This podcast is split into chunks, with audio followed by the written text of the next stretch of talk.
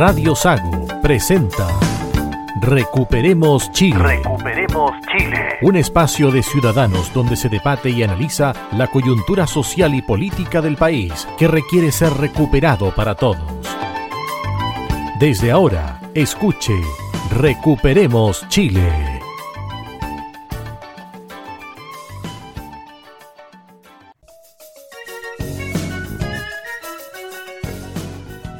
Estamos eh, ya en el aire acá en Recuperemos Chile, capítulo 18. 17, ¿no? 18. No, capítulo 18. Hoy con Roberto Correa. Roberto, ¿qué tal? Muy buenas tardes a los auditores de Radio Sago de la décima región. Un día domingo lluvioso, como estamos acostumbrados en el sur acá, pero por lo menos subieron las bajas temperaturas y se fueron las heladas, que hacen mucho daño a la agricultura. Patricia Puero. Hola, ¿qué tal? ¿Cómo está? Un gusto estar nuevamente en este espacio y estar con los contertulios. Está medio, medio disminuido el equipo hoy día, ¿eh? Sí, hay gente que está trabajando. Otros de vacaciones por otros ahí. de vacaciones, bueno, los gustos de algunos.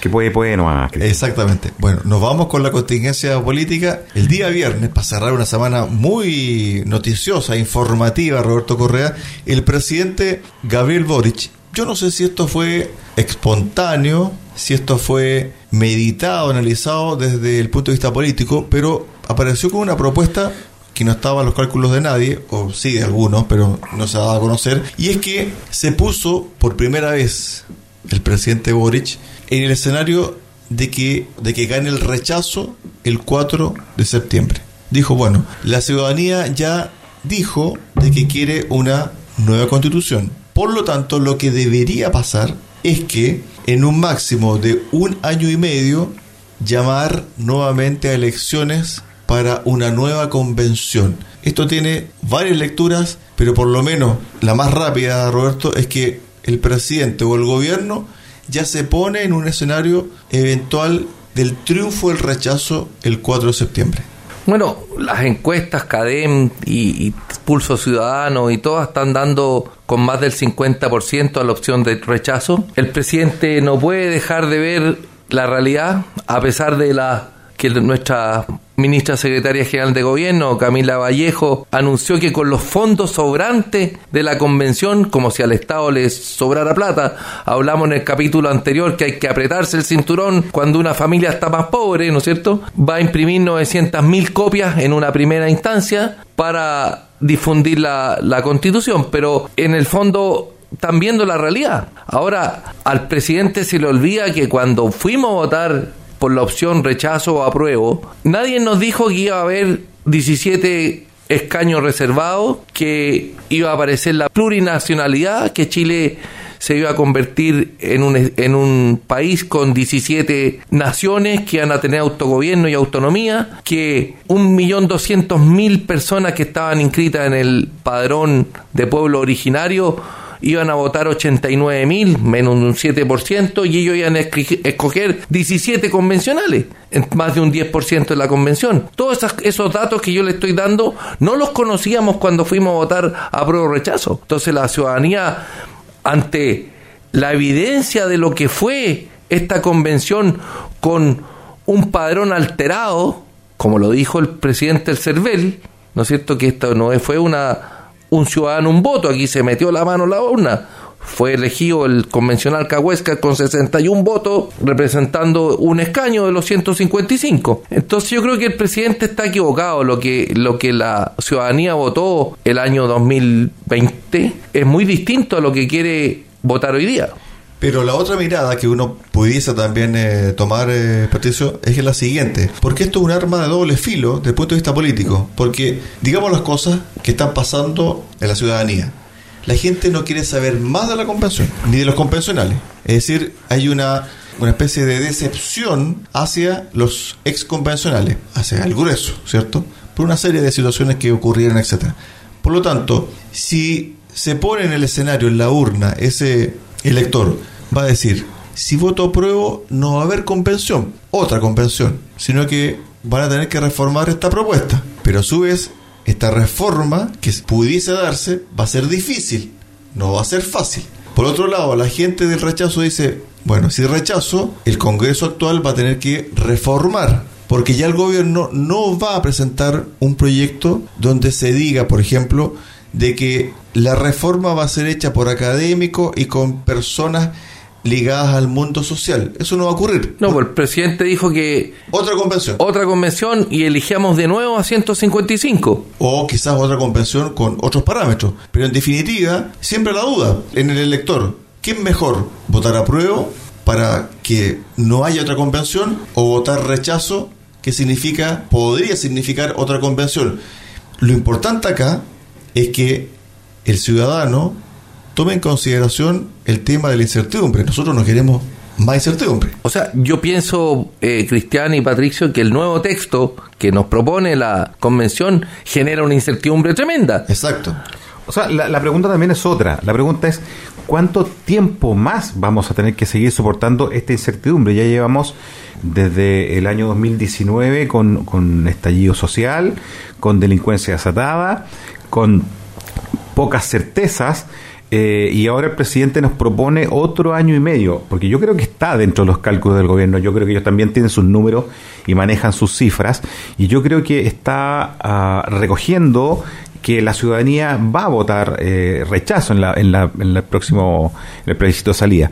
Y se están poniendo el parche ante la día y tratando de buscar soluciones un poco para acomodar la situación a la conveniencia de ellos. Y nos propone, cuando tú dices esto no puede estar peor, te proponen Otra cosa. otra cosa que sí sigue empeorando la situación política, social y económica del país. Yo no sé si la ciudadanía de verdad quiera soportar después del 4 de septiembre un año y medio y tal vez dos de nuevas incertidumbres, con todos los problemas que ya tenemos.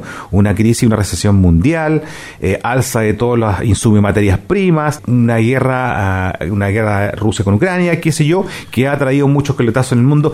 Yo creo que hoy día los ciudadanos quieren tener un país tranquilo, reorganizarse, que las eh, que dejen de salir los capitales del país por el miedo o el temor a perderlos. Es que ahí das el clavo, porque en el fondo lo que puso el gobierno en la mesa tiene que ver prácticamente con una jugada, según ellos, prácticamente maestra desde el punto de vista político.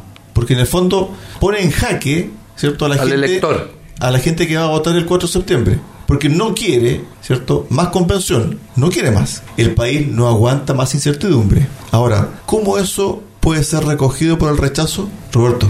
Cuando los chilenos de bien, digamos, pacíficamente salieron a, a manifestarse el 18 de octubre, estoy separando los chilenos de bien con los delincuentes que salieron a quemar las estaciones del metro, que intentaron quemar la catedral de Puerto Montt, que quemaron la iglesia en Osorno, estoy separando los ciudadanos de bien que salieron a protestar, en ninguna parte salieron a protestar porque necesitaban una nueva constitución, porque querían un Chile plurinacional, sino que salieron a protestar porque estaban cansados de los abusos de los políticos, estaban cansados de las bajas pensiones de los abuelos, de la mala calidad de la educación, que tampoco esta reforma a la constitución la, la mejora. Entonces, generar una nueva discusión de, de nunca la pidió la ciudadanía. Yo creo que Patricio dio en el clavo desde el punto de vista de que la gente, nosotros los chilenos, me asumo, no quiere más tensión. Hemos vivido cuántos años con tensión? ¿2019 a la fecha, no? Sí, correcto, así es. Patricio. Sí, 2019 es la fecha. Eh, y esto va a seguir tensionándose hasta el 4 de septiembre. Y, y dependiendo del resultado se va a tensionar un poco más. Yo no sé qué vaya a pasar con los grupos extremadamente radicalizados que tenemos hoy día en caso de ganar la opción rechazo. ¿Qué va a pasar ahora? ¿Van a quemar el resto del país? O sea, de la gente que está por la prueba, en el fondo.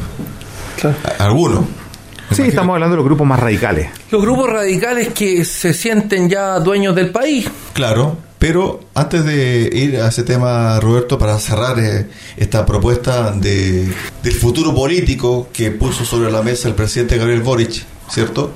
Esta semana también hubo golpes políticos, especialmente desde la DC. Fíjate que Genaro Arriagada, gente que ya pintamos canas o que tenemos más o, y bordeamos los 50 años, El jefe de campaña del plebiscito del año 88 en contra de Pinochet. el jefe de campaña del no, Del no. se pronunció esta semana y dijo hay que rechazar. El apruebo es un callejón sin salida. Genaro Arriagada.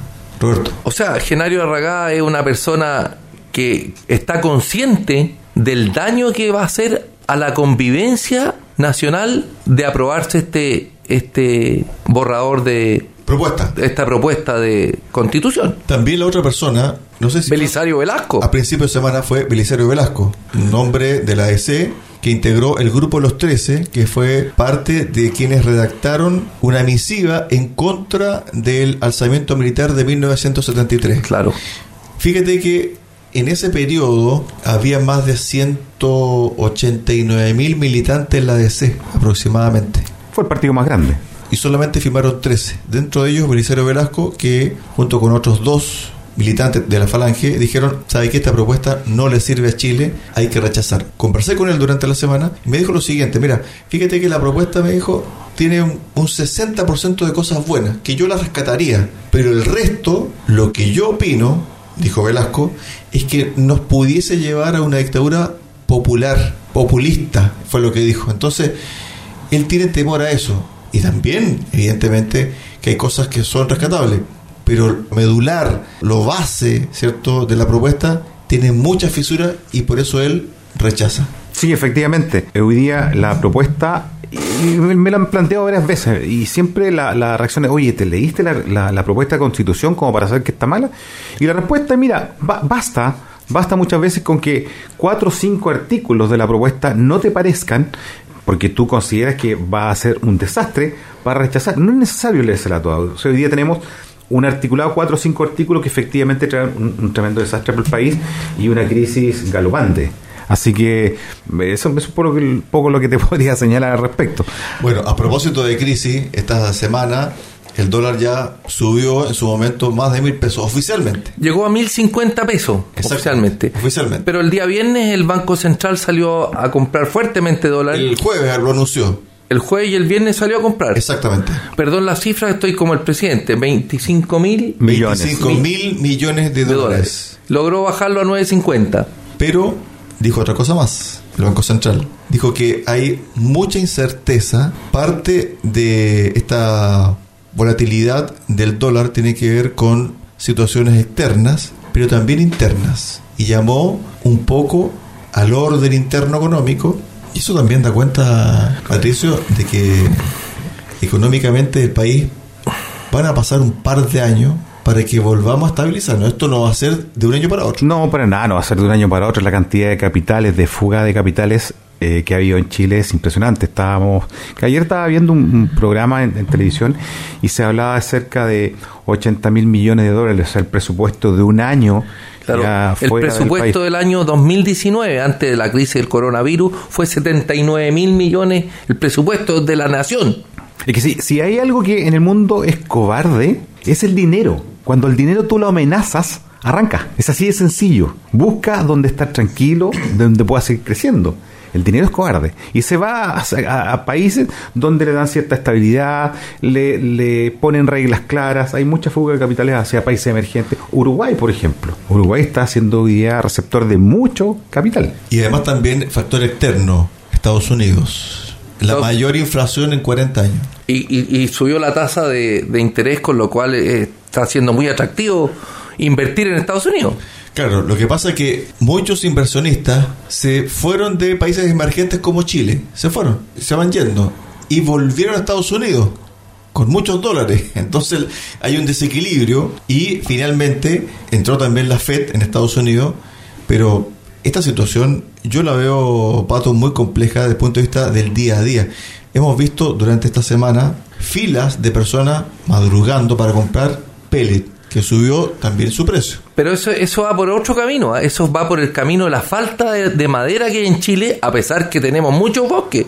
Eso va por el tema de que los contratistas forestales ya no quieren trabajar, pues les queman las maquinarias. Pero ese es el origen. Lo que a lo que voy yo es la consecuencia, que es una consecuencia económica. Económica. Porque en definitiva, ¿cierto? Al haber menos stock, aumenta los precios. Aumenta el precio. Y aumenta también la especulación. Exacto. Claro. Y las mismas empresas que venden pellet distribuyen, esto es inaudito, distribuyen números y le dicen, usted solamente se puede llevar 10 bolsas. Bueno, yo conozco una empresa en Puerto Ara. Racionamiento, que, o sea, eso, ¿no? Justamente, él, él, tiene sus clientes y para evitar que lleguen especuladores, sigue vendiendo a 4 mil pesos los 18 kilos, pero le vende a 10 bolsas para los hogares chilenos.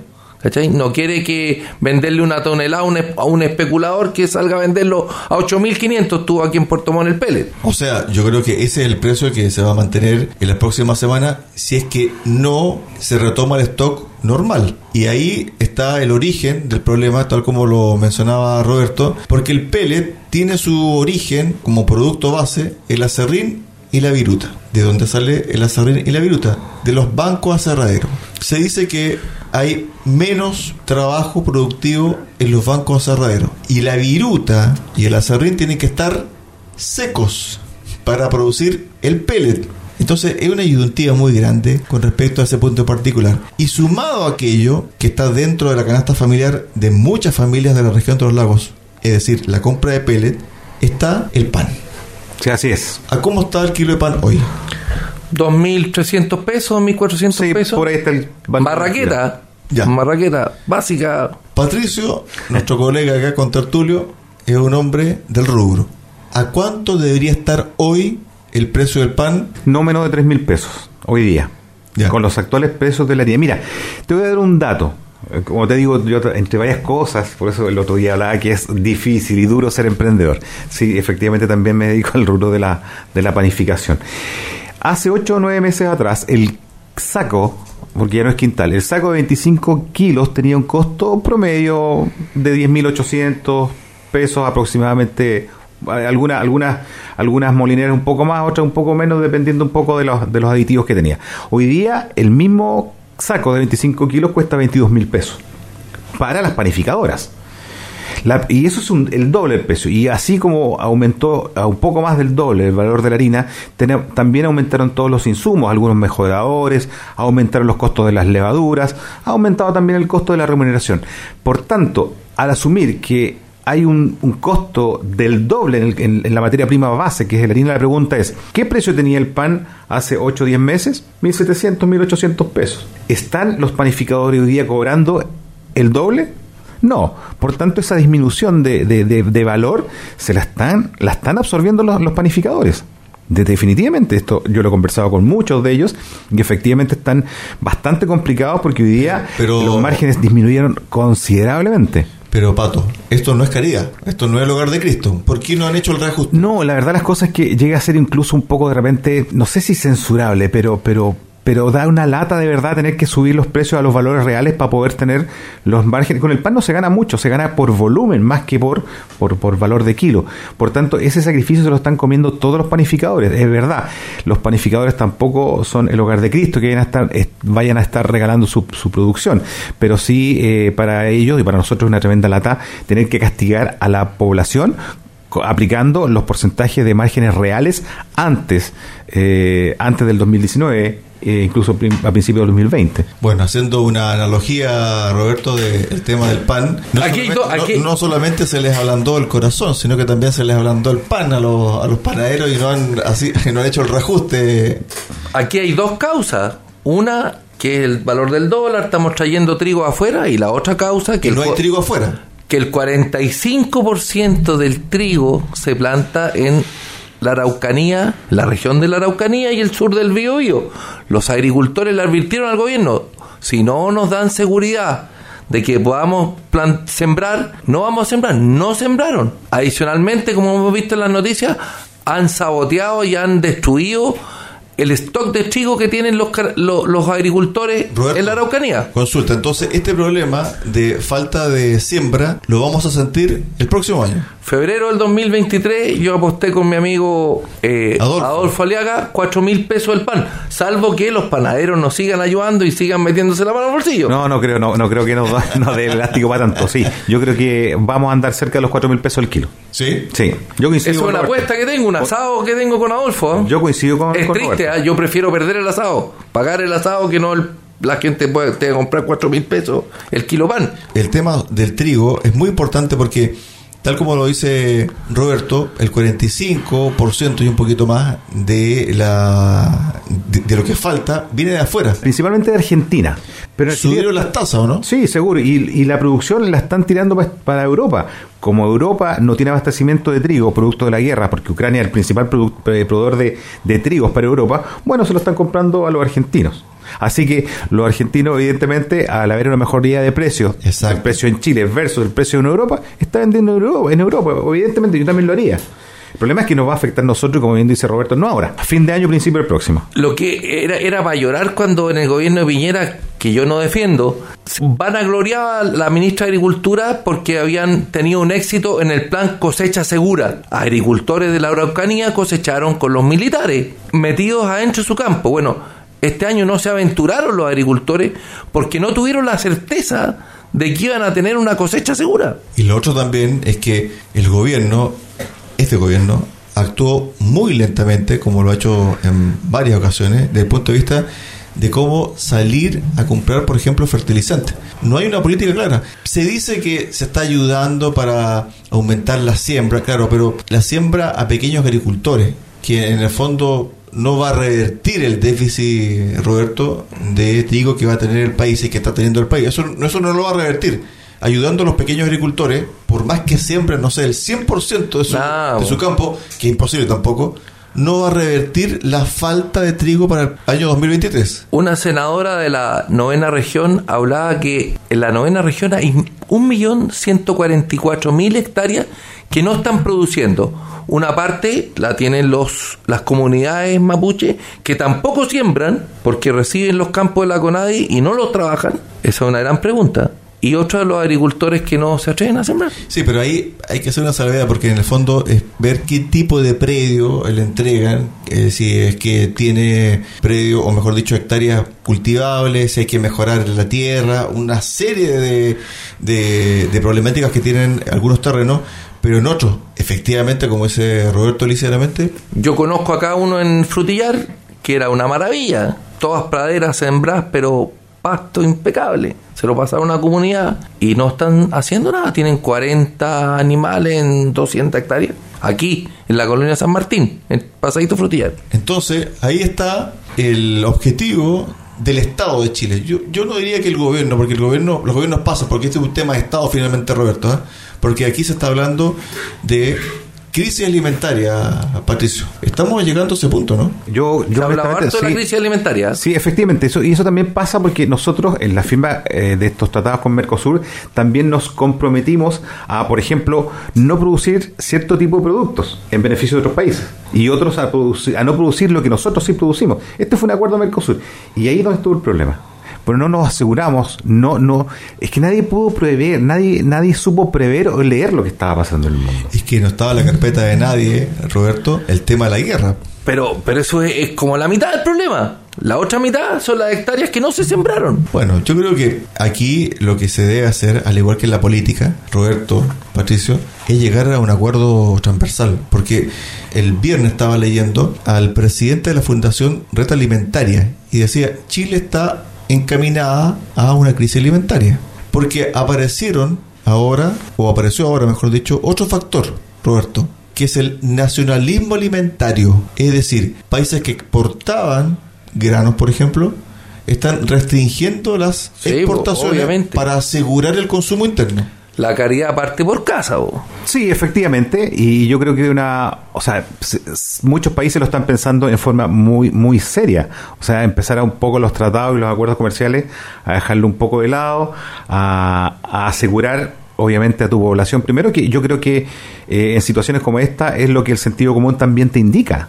Ahora, de que no es lo que debería, debería funcionar esto, evidentemente, pero hoy día no solamente Chile está en crisis, hoy día más que el, que el resto de los países, digamos, del, del, del, del- del continente, pero, efectivamente todos están pasando por, por crisis similares.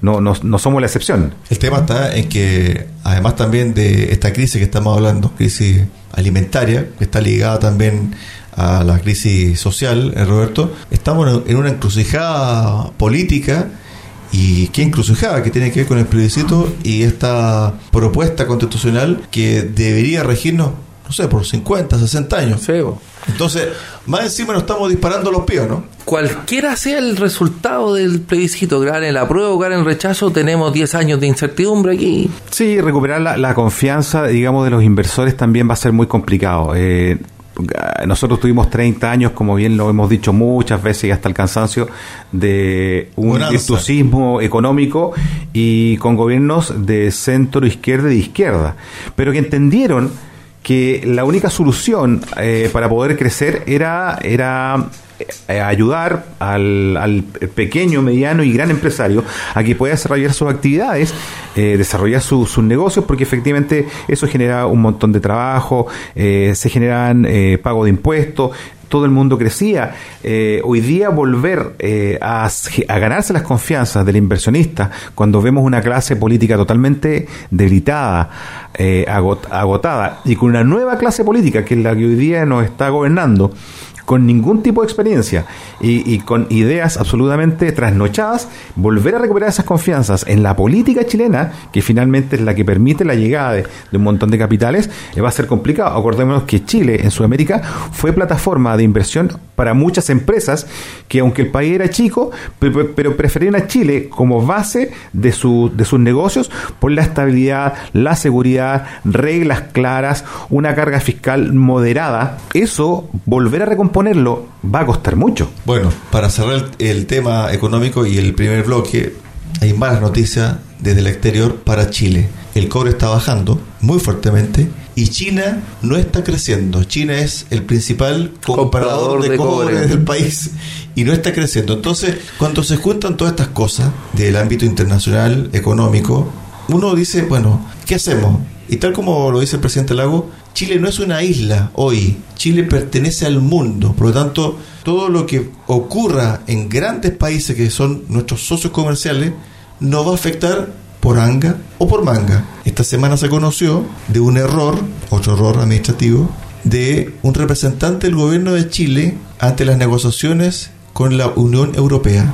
No se está firmando un acuerdo que es sumamente importante más en los momentos económicos que está viviendo el país, Roberto, para el cierre. No, la inexperiencia de, de estos jóvenes que están gobernando, que fueron elegidos por la mayoría de las votantes. Yo no estoy siendo, pero la inexperiencia de estos cabros que por 30 pesos que subió el metro le generaron la estabilidad, la inestabilidad que todos conocimos después del 18 de octubre, con el objetivo de llegar al gobierno. Y, y esa inexperiencia nos, nos va a pasar la cuenta. Es decir, los 30 pesos que fue una excusa, porque después se van a conocer con el transcurrir de los años más situaciones que están detrás de aquello. el objetivo de crear esta inestabilidad fue llegar al gobierno. Llegaron al gobierno. Vamos a pagar esta inexperiencia. Sí, la vamos a pagar demasiado caro. Acuérdense también que a nivel de relaciones comerciales internacionales, eh, la gente, el sector político del presidente señaló que iban a revisar los tratados con grandes economías para ver eh, y hacer alguna modificación y por qué no pensar en sencillamente eliminar esta, estos tratados y privilegiar tratados con los países vecinos. Eso, eso te iba a comentar.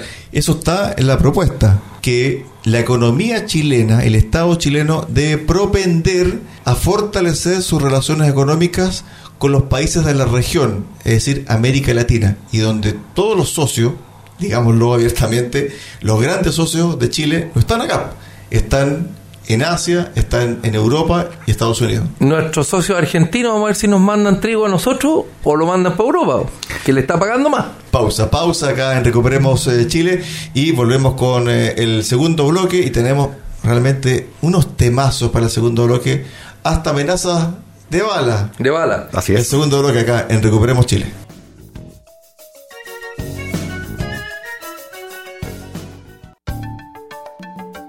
Recuperemos Chile.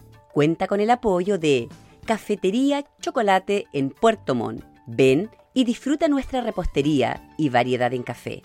Estamos en Avenida San Javier 2013 y en Avenida Nueva 1789 en Cardonal. Y Ferretería Austral Pernos en la capital regional. Presidente Ibáñez, esquina República. Más de 20 años siendo su ferretería.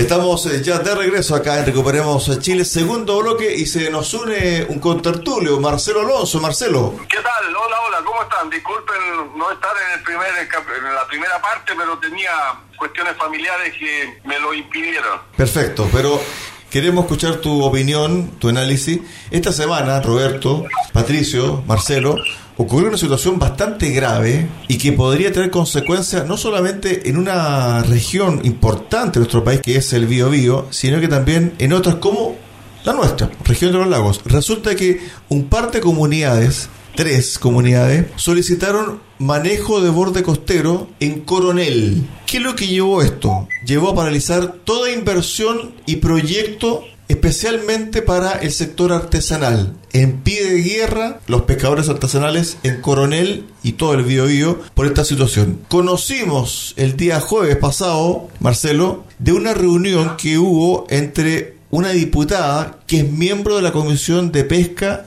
Acuicultura e Intereses Marítimos de la Cámara de Diputados, que es comunista, y un grupo de pescadores. Y uno de ellos, en la reunión, en la cita, dijo, si hay que correr bala, correremos bala a las comunidades mapuches. El día viernes pasado comenzó una reunión entre varios actores para despejar, ¿cierto?, esta tensión que hay entre los pescadores artesanales y estas comunidades indígenas. Marcelo. Así es, y yo eh, el viernes justamente vi una, un Twitter donde los eh, pescadores definitivamente dijeron si hay que salir, textual, decía, si hay que salir a paliar a la calle, allá vamos a estar. El germen de violencia está ahí presente y las razones son las que hemos dicho durante todos los capítulos de Recuperemos Chile. La propiedad privada se pone en duda y los derechos indigenistas están por sobre el resto.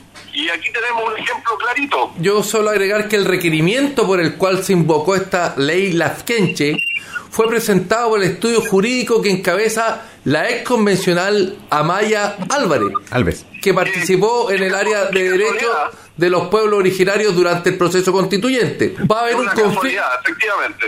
se va a ver un conflicto que va a explotar pronto en la calle. ¿eh? Pato. Sí, es inevitable si tú le empiezas a fomentar los derechos a uno y a coartar los derechos a otros, tiene que haber conflicto. No hemos dejado de decirlo desde marzo de este año. Sí, efectivamente. Y es, eh, ojo, esta, esta solicitud de, de- requerimiento, digamos, que hizo la, la, la abogado, es una zona bien complicada porque conviven en esta zona no solamente pescadores artesanales, sino que eh, conviven varias, eh, varias pesqueras, eh, varios eh, puertos de, de- de embarque y desembarque, por tanto no solamente son los pescadores artesanales, ahora el que fue más duro eh, fue- definitivamente fue el, el presidente de la, de, la, de la Federación Regional de Pescadores. Ferepa. Ferepa, efectivamente. Y él fue el que dijo, se viene una guerra en la calle. Efectivamente, al ver que se están transgrediendo los derechos y las zonas que ellos siempre han ocupado. Las tres comunidades que conforman esta, esta asociación de comunidades indígenas de Coronel son la Fotún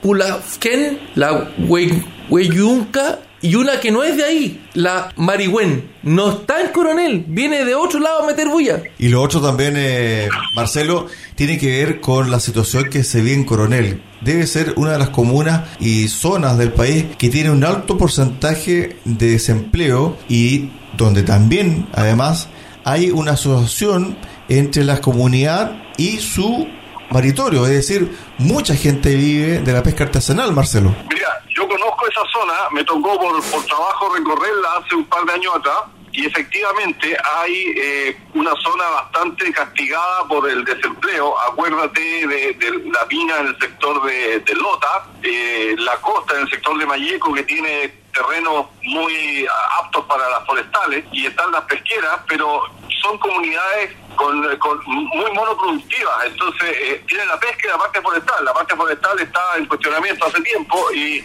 y ahora quieren poner un cuestionamiento a la, a la pesca. Ahí el conflicto, te lo doy firmado, va a ser grande y, y, luego, ¿ah? Vamos a correr bala. Estas fueron las amenazas sostenidas por los pescadores artesanales contra Mapuche en una reunión sostenida a solicitud de la concesión del borde costero de Coronel que exigen las comunidades. Mientras en el encuentro se mencionaba, estuvo presente la diputada del Partido Comunista María Candelaria Acevedo. Estas personas, estos, estos pescadores artesanales, precisamente no son gente que, que, que esté en contra del gobierno, pero como hemos dicho en innumerables oportunidades aquí en este programa Recuperemos Chile, lo que está ofreciendo la, la convención en esta propuesta de borrador es dividir a los chilenos. Fíjate que estos pescadores artesanales se reunieron en torno a una diputada del Partido Comunista pero no están dispuestos a entregar su borde costero a una comunidad, a tres comunidades mapuche. Sí, efectivamente. Bueno, y nosotros lo hemos dicho muchas veces. El, el, problema que genera esta ley Lafkenche, que permite un poco solicitar las aguas y orillas ancestrales. Y esto definitivamente atenta contra un montón de emprendimientos y un montón de proyectos que podían generar trabajo, podrían generar un desarrollo de comunidades más apartadas. Entonces, ahí lo estamos viendo. Y esto, a pesar de que todavía no tenemos la votación del 4 de septiembre, imaginémonos si es que gana la prueba. Y los otros muchachos, Marcelo, Roberto, Patricio, tiene que ver con este famoso artículo 191, inciso 2. O sea, no hay un consenso sobre lo que significa ese artículo, porque algunos dicen, no, tiene que ver solamente con esta consulta que es obligatoria para los pueblos originarios, donde ellos tienen que dar su consentimiento en relación a todo lo que les afecte y compete en sus derechos de la constitución, es decir, de la propuesta. Algunos dicen, no, eso eh, algunos dicen, no, eso solamente tiene que ver con aspectos territoriales. Bueno, lo llevamos a este aspecto territorial, coronel lo llevamos a este aspecto territorial Calbuco, ley Lafkenche. Bueno, aquí también están, aplicando la ley Lafkenche, es lo que están, están promoviendo. Pero hemos hablado mucho de la división en los chilenos. Nadie le tenía mala a un mapuche por ser mapuche. El presidente del sindicato de los, de los pescadores de Coronel dice, cualquier mapuche que se acerque a la playa por el puro hecho que tenga un apellido mapuche va a ser discriminado. Vamos a correr balas, les vamos a dar balas, hay que quitarle las mujeres cara de palo. Entonces, ¿qué están logrando? Dividir a los chilenos. Marcelo. Así es. Y yo te iba a comentar que esta ley Lafkenche eh, tiene ya bastantes años. Si mal no recuerdo, creo que es de por allá del 2011 o 2014, por allá y limita cualquier inversión a la consulta a las comunidades indígenas que estén en la zona del, del proyecto. Y yo recuerdo clarito unos proyectos de energía eólica en la zona costera de Osorno que se fueron al agua porque no lograron el acuerdo ni la firma de ciertas comunidades mapuches que hay que hay ahí. Bueno, paréntesis. En la zona, y más al sur, en la zona de, de, Yanquihue, aquí cerquita, también la, eh, los parques eólicos que hay y que están funcionando es porque llegaron a acuerdos. Ahora, si tú sacas la primera capa de esos acuerdos, las comunidades mapuches eh, firmaron, los líderes de esas comunidades tienen ciertos privilegios que no quiero entrar ahora en detalle.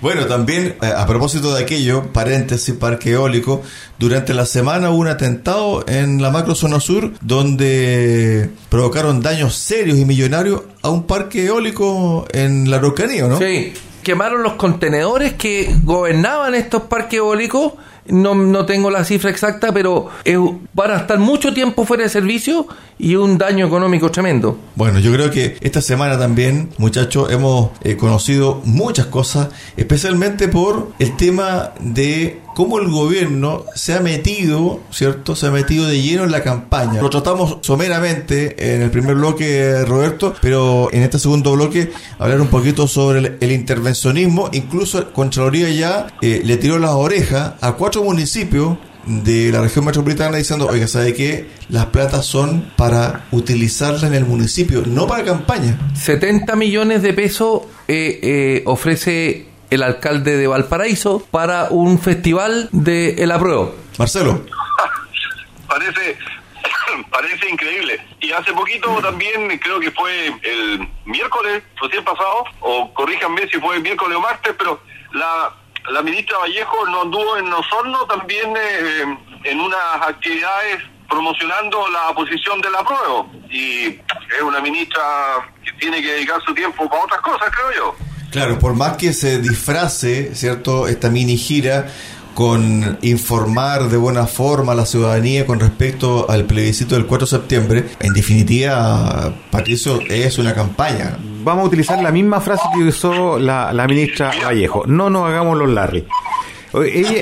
el gobierno está haciendo campaña con las platas nuestras está ocupando eh, para seguridad a carabineros que se pagan con platas nuestras. Quisiera, aprovechando este tema de las campañas y de, de la poca transparencia que se está viendo, el día viernes, hace antes de ayer, el día viernes me llegó un correo electrónico de El CERVEL. ¿Y por qué me llega este correo? Porque nosotros, como Recuperemos Chile, eh, tuvimos que conformar, y ustedes se acuerdan, eh, rápidamente una organización civil Así es. para poder participar, ¿no es cierto?, en este periodo que ya comenzó el periodo de la campaña política y si nosotros podemos, o para poder emitir una opinión o un comentario político, tenemos, teníamos que estar inscritos en el, en el CERVEL. Así nos pidió la, la, la gerencia de, de la radio y eso es lo que, lo que hicimos para estar en, en regla. Entonces, el día viernes me llega un correo electrónico del CERVEL donde me dicen, eh, mire, estas son las condiciones para que usted pueda hacer propaganda. Se refería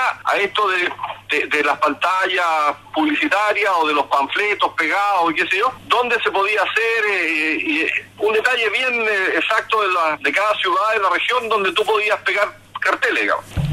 Lo curioso, y este es el dato que quiero compartir con ustedes y con nuestros auditores, es que en, en la lista de destinatarios estaban todas estas organizaciones civiles para hacer propaganda a favor o en contra de la posición rechazo o apruebo. Estaba el Colegio de Profesores, Chuta, tiene un, Eh. un mes de vacaciones aquí para hacer campaña, por el apruebo, obviamente. Entonces, yo me pregunto por qué el Colegio de Profesores figura como organización civil, ¿no es cierto? Como una organización destinada a hacer propaganda política de A o B, no importa.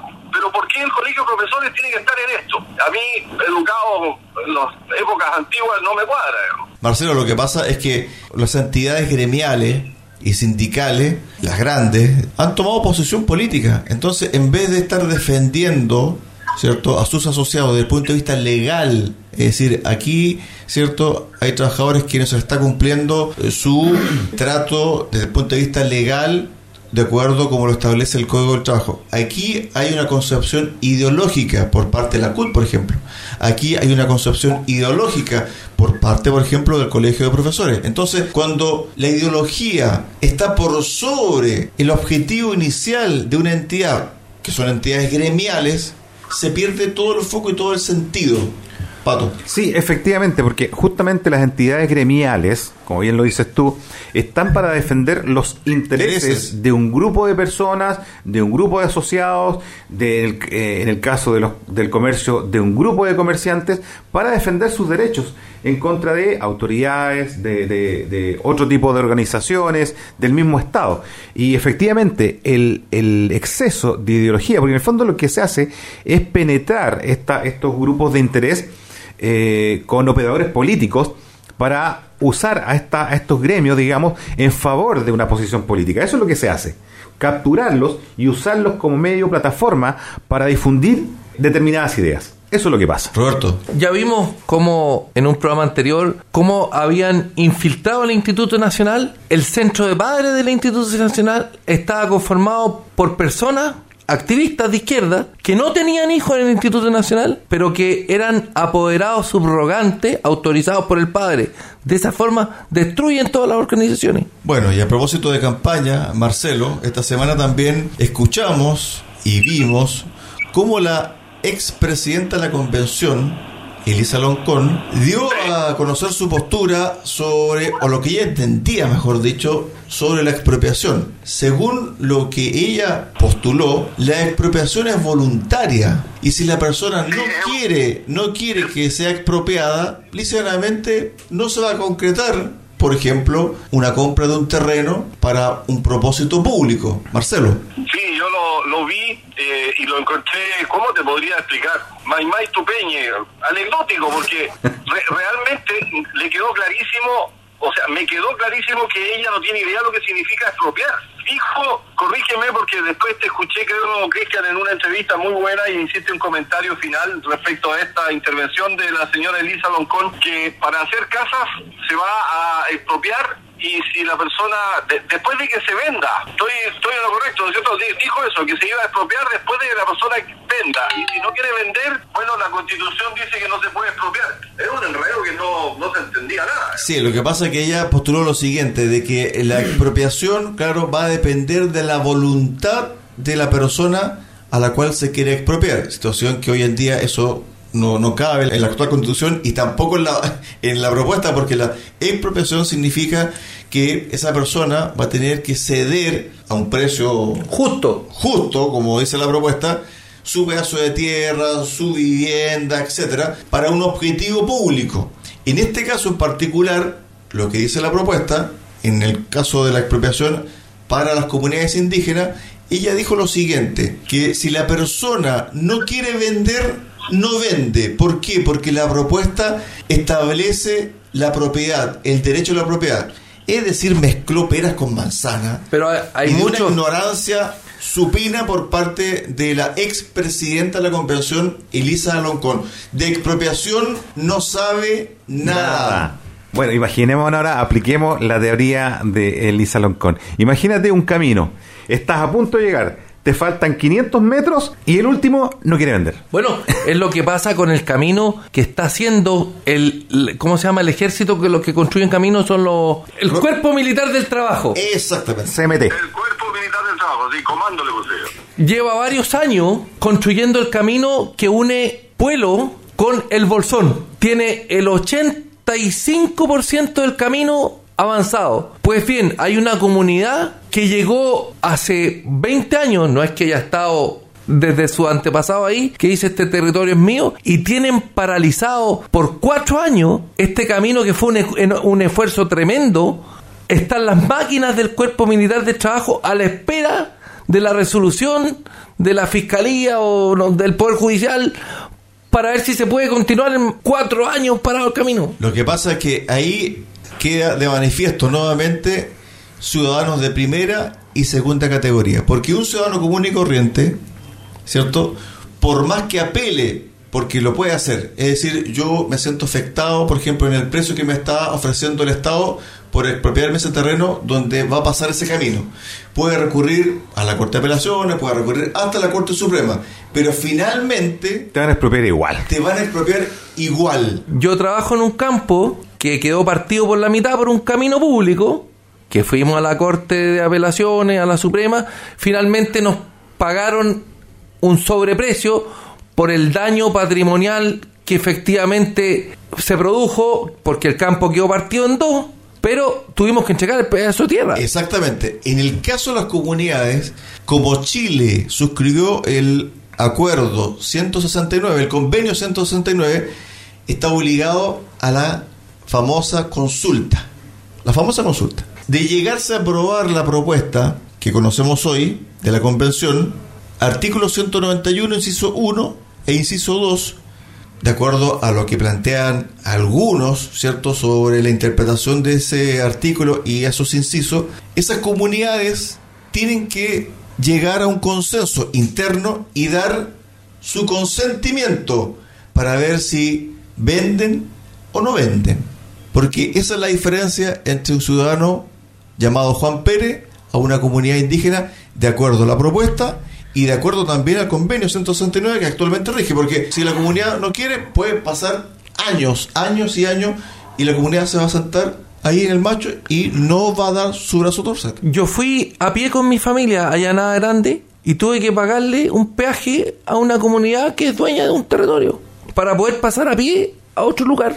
Entonces, cuando hablamos de este tema, no es que queramos nosotros estar en contra de las comunidades o en contra de los pueblos originarios, Marcelo, sino que más bien es que el trato sea igualitario, Marcelo. Si eso es lo que, lo que quiere la gran mayoría de los chilenos. Bueno, yo te iba a comentar, Cristian, yo también estuve en esa zona hace con mis hijas paseando hace unos tres o cuatro años en la zona de Pueblo y eh, había justo una marcha, una manifestación ahí porque estaban en un proceso de un de reclamo porque iban a instalar una eh, una represa o un- un- una central hidroeléctrica de paso, de no, no me paso, acuerdo, sí, pero de paso, cuál sí, es- de cuál paso. es el modelo. Lo que te quiero comentar es que en esa eh, manifestación habían unas 60 personas y yo me puse a conversar con algunos y casualmente con los tres o cuatro que conversé eran franceses que estaban eh, turisteando por acá y que estaban eh, eh, metidos en esas comunidades. ¿Qué, ¿Qué hacían ahí? Una buena pregunta, yo. Lo mismo que hacía Belcroft en la Araucanía cuando lo tomaron preso con un montón de kilos de cocaína. Bueno, es que además también hay un tema ahí con respecto a cómo eh, algunas comunidades y también entidades que reciben financiamiento internacional se involucran con las comunidades, como por ejemplo para el tema del borde costero, como por ejemplo también por la ley, ¿cierto? La FKenche, en relación también a ciertos derechos. Lo vimos en el bloque inicial, Roberto Pato, sobre esta sobre esta ex convencional que asesoró a estas tres comunidades para solicitar manejo de borde costero en Coronel. Oye, sí, pero retomando el tema, tú hablaste del, del, del acuerdo firmado en 169, ¿no? El convenio. El convenio de la OIT dice consulta, pero el 191 no solamente habla de consulta. Consentimiento. Sino, habla además de consentimiento. Claro, por eso el convenio este, 169, tiene que ir encadenado con la constitución, porque si no, las comunidades o los pueblos originarios pueden recurrir a tribunales internacionales diciendo, ¿sabe qué? El país no está cumpliendo con el convenio que firmó. Claro. Sí, pero es un convenio donde se llama a las partes a conversar, pero no a pedir consentimiento. Se nos han se venido. se nos pasaron de rosca los. Esta semana se nos vienen acercando los atentados hacia el sur. ¿eh? Los gremios y políticos de la región de los ríos están solicitando al gobierno un estado de excepción en esa región.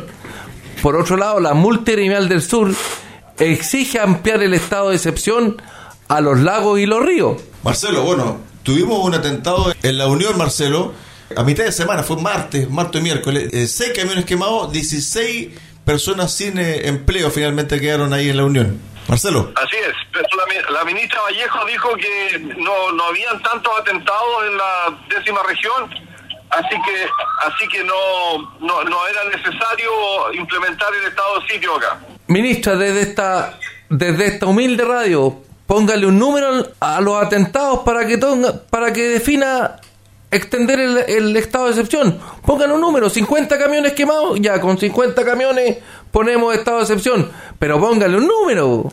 No, y además también estamos en, el límite, ¿eh? en el límite entre los ríos y los lagos con este tipo de actos violentos y aparentemente todo indica Roberto, Patricio y Marcelo que los grupos, ¿cierto?, violentistas ya cruzaron la región de la Araucanía y están en los ríos y próximos a llegar a los lagos. Bueno, eso es lo que está solicitando la multigremial de, del sur, que exige ampliar el estado de excepción y que la ministra definitivamente les dio filo, como dicen los jóvenes. Oye, pero nadie nos creía cuando nosotros decíamos que esta era una situación que iba a pasar las fronteras de la novena. ¿eh? Al momento en que también hay militares bajo este estado de excepción acotado, entre comillas, en la macrozona sur, en la Reconía y también parte de la provincia de, de Arauco, en el Bío Bío, claro, los grupos se sienten un poco perseguidos o también un poco inquietos y van hacia el sur, van tomando posesiones. Entonces yo creo que hay que buscar soluciones preventivas, Marcelo, para cerrar el tema este eh, y no después llorar sobre la leche derramada. Sí, mira, el Pato decía que lo advertimos que iban a salir de la novena región y, y, la verdad que salieron hace rato. Acuérdense que aquí en Frutillar, aquí cerquita, tenemos predios que están tomados hace ya bastante tiempo, ¿o no, Roberto? Sí, pues aquí en Frutillar hay, hay predios que se ya se los compró la CONADI y, y lo hablamos en el primer bloque que están prácti prácticamente improductivos. Tienen 40 animales en 200 hectáreas. Pero... O sea, es prácticamente nada, nada subutilizado. A ver, para el cierre, nos quedan tres minutos para el cierre del programa, muchachos. Vamos, vamos con los pitutos, ¿no? En el Chile que construiremos no habrá espacio para el pituto. Y para eso tenemos que pasar a la acción. Prohibiremos la contratación de parientes de altas autoridades del Estado en cargos de confianza. Sí, es de sentido común, pero usted y yo sabemos que eso no es lo que pasa. Los pitutos de la semana, no, pero hablemos en línea general de los pitutos. Este es un dato, un dato solamente, ¿ah? Entonces, podemos decir que, mira, de la primera línea del gobierno, de 144 nombramientos de ministros, subsecretarios, delegados regionales, delegaciones provinciales, jefatura de gabinete, 46 están en manos de candidatos derrotados en las elecciones del 2020 y 2021. Y de los 267 secretarios regionales ministeriales, de los me estamos hablando, 80 caen en la misma condición, candidatos derrotados. O sea, los puestos, los cargos políticos de designación son el premio consuelo. Pero fíjate que eso no es todo. Eso, este número representa un tercio del total de cargos designados. Y el presidente dijo en campaña que en su gobierno no iban a haber ni pitutos ni familiares. Bueno, una promesa aparentemente difícil de cumplir, eh, Roberto. Y esta semana además se conoció un caso que es un escándalo. Es un escándalo de marca mayor porque finalmente fue sancionado el cónsul de Chile en Barcelona que destapó este escándalo al decir de que llegó un asesor cultural que es hijo de la diputada Carmen Hertz. Presidenta de la Comisión de Relaciones Exteriores de la Cámara de Diputados. Así es. Exactamente. Porque esta persona llegó diciendo, ¿sabe qué? Voy a instalar mi oficina acá, En Barcelona. en Barcelona. Oiga, pero aquí no tenemos oficina. No, pero yo quiero instalarme acá. Amigo, usted tiene que irse a Madrid. A Madrid. Porque en Madrid está la, oficina. la- del agregado cultural. Exacto. No, no, no, yo quiero en Barcelona. Bueno, él emitió una queja y esa queja le valió una reprimenda desde el gobierno al cónsul. No, y para más embarrarla todavía, este, el hijo de la Carmen Hertz tiene nacionalidad chilena y española. Y la ley especifica que tiene que renunciar a una nacionalidad. a la nacionalidad española, si es cónsul de Chile o, o agregado cultural de Chile allá, tiene que renunciar y de hecho Carmen Hertz eh, avisó durante la semana, hizo un comentario que su hijo obviamente iba a renunciar a la nacionalidad española. Pero tengo un dato más sabroso, Pato, Roberto, Cristian. Dale, para el cierre. Lamentablemente este niño eh, es separado, lo digo porque cualquier separación siempre tiene un costo, es separado. Pero adivinen dónde vive la ex con sus hijos. En Barcelona. Efectivamente, bingo, en Barcelona. ¿Quién, Excelente. Puta, estoy pero para jugarme el- un kino esta semana. bo. Sí, el tiro político de Roberto Correa le vamos a poner. Bueno, muchachos, ha llegado el fin del programa del día de hoy. Pasó volando, ¿eh? pasó volando la hora acá en eh, Recuperemos eh, Chile. Como todos los programas, Cristian. Muchos temas para el análisis y la conversación. Y nos reencontramos el próximo domingo. Roberto, Pato, Marcelo. Sí, vamos al almuerzo ahora. Así es. Un datito cortito, los homicidios han subido el 30% en Chile el 2022. Tenemos que recuperar Chile, tenemos que recuperar la buena convivencia entre los chilenos. No podemos tener tan mala convivencia como los pescadores de Coronel y los que llevan un apellido mapuche. Marcelo, para el cierre. Así es, Roberto, tienes toda la razón. Se ve difícil y tenemos una sola salida, que viene ahora en cincuenta y tantos días más, para el 4 de septiembre. Recuperemos Chile. El futuro de Chile no está en manos de los ex convencionales constituyentes, está en manos de cada uno de los ciudadanos que vamos a ir a votar el 4 de septiembre. Amigos auditores, muchísimas gracias por su tremenda sintonía el día de hoy para Recuperemos Chile y nos reencontramos el próximo domingo acá en Radio Sago 94.5 FM en Osorno, 96.5 FM en Puerto Montt. Buenas tardes. Buenas tardes. Chao, chao. Radio Sago presentó Recuperemos Chile. Recuperemos Chile. Una hora de debate y análisis sobre el presente y futuro del país que los ciudadanos quieren recuperar. Recuperemos Chile. Vuelve el próximo domingo acá en Radio Sago.